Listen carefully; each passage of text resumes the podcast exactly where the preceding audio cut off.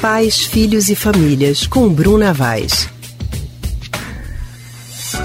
Já é dezembro, o Natal se aproxima. Você já pensou nos presentes dos pequenos?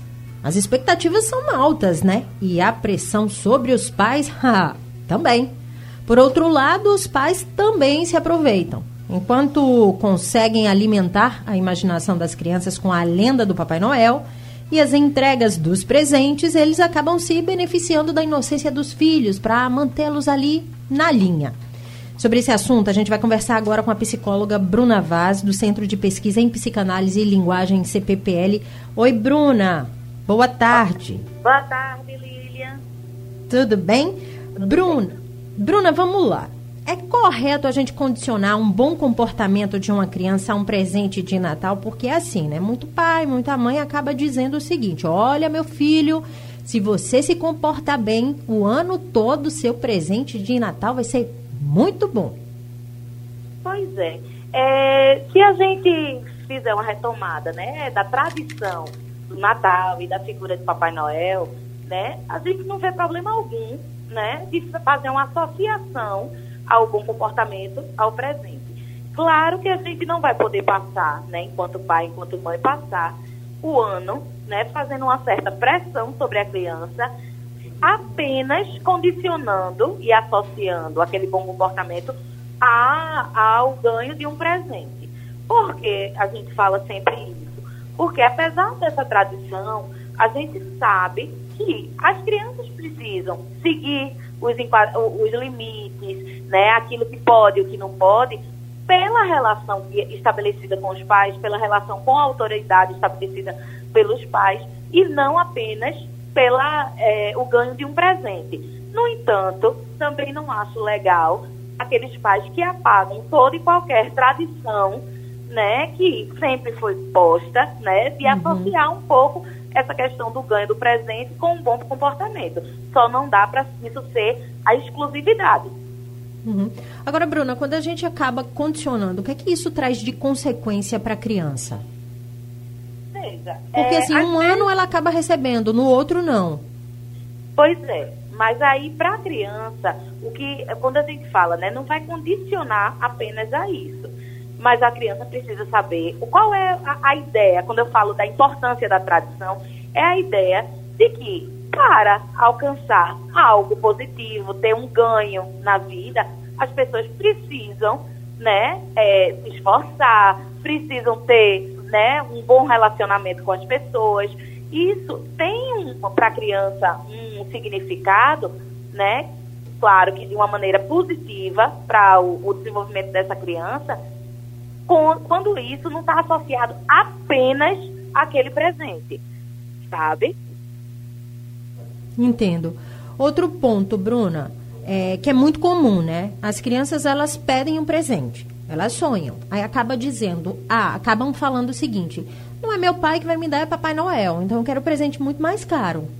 Como os pais devem agir numa situação como essa? É um presente que eu não posso dar, mas por outro lado tem toda aquela magia do Natal, tem o Papai Noel que está ali para entregar o presente e não é o pai nem a mãe. É, apesar de toda a, a tradição, e se a gente respeitar a tradição, os pais são aqueles seres enviados por Papai Noel para estar de olho nas crianças, não é verdade? E, nesse sentido, eles também vão precisar, eles vão receber as informações de Papai Noel, caso o Papai Noel não possa dar um determinado presente para a criança. Alguns pais, eu tenho escutado é, há, há, alguns anos, alguns pais muito angustiados quando não podem dar um, um presente para o filho. Quando isso acontece, é importante que seja dito ao filho, né, da impossibilidade de Papai Noel trazer aquele presente, mas que Papai Noel, caso a família possa, vai trazer algum presente né, algum benefício. Agora, a gente tem que entender qual é a lógica que está por trás disso, né? De poder uhum. dizer à criança que nem tudo que ela deseja ela vai poder ter, mesmo que seja um presente enviado por Papai Noel. Tá. Outro ponto. Nesse momento, a criança ela escreve aquela cartinha, né? E tem umas crianças bem mais sabidinhas. Eu já fui vítima disso, por isso eu estou perguntando também. Eu acho que muitos pais também. Que acabam escondendo a carta e fala não, é o Papai Noel que vai me dar, ele que se resolva. Minha mãe e meu pai não precisam saber. Bruna, como é que o pai tem que agir nessa situação? Veja, nessa situação, como eu falei anteriormente, né? Eu acho que os pais vão precisar explicitar que eles, né, mantêm contato com esse Papai Noel. E caso não tenha possibilidade, isso vai precisar ser dito. Caso no dia de Natal a criança escreveu para Papai Noel, né, e esse presente desejado, pedido e solicitado a Papai Noel não chegar, os pais vão precisar conversar. Porque no mundo inteiro existem muitas crianças que ficam, às vezes, até sem presente de Papai Noel, porque não dá para assumir tantas demandas no mundo inteiro. Né? Então, eu estou falando de uma maneira figurada no sentido para resguardar essa magia. Eu acho que a magia né, uhum. da, da figura do Papai Noel é importante, mas eu acho que os pais não podem se perder nessa magia e não, não conseguir é, é, dar noções de realidade né, para seus filhos. Né? Eu acho que há alguns anos é, os Correios têm feito algumas, algumas atitudes nesse sentido, né? Das crianças é, mais menos favorecidas poderem também fazerem pedidos a Papai Noel e as famílias poderem né, responder a essas demandas. Então, colocar as crianças envolvidas nisso é uma forma também né, dessa ajuda que, se, que as crianças podem dar ao, ao Papai Noel quando ele não pode chegar em todos os lugares. Então, Bruna, o melhor mesmo é a conversa, sempre, né? Manter o diálogo, acabar explicando realmente o que é está se passando. Olha, o presente vai ser esse, o papai não está podendo esse ano, e não tem como, e por aí vai, sempre conversando.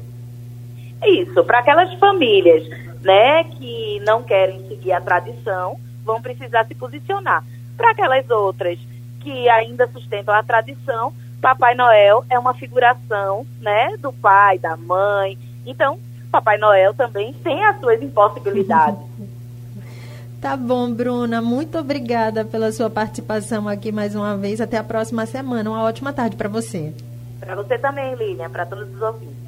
A gente acabou de conversar com a psicóloga Bruna Vaz, ela é do Centro de Pesquisa em Psicanálise e Linguagem em CPPL.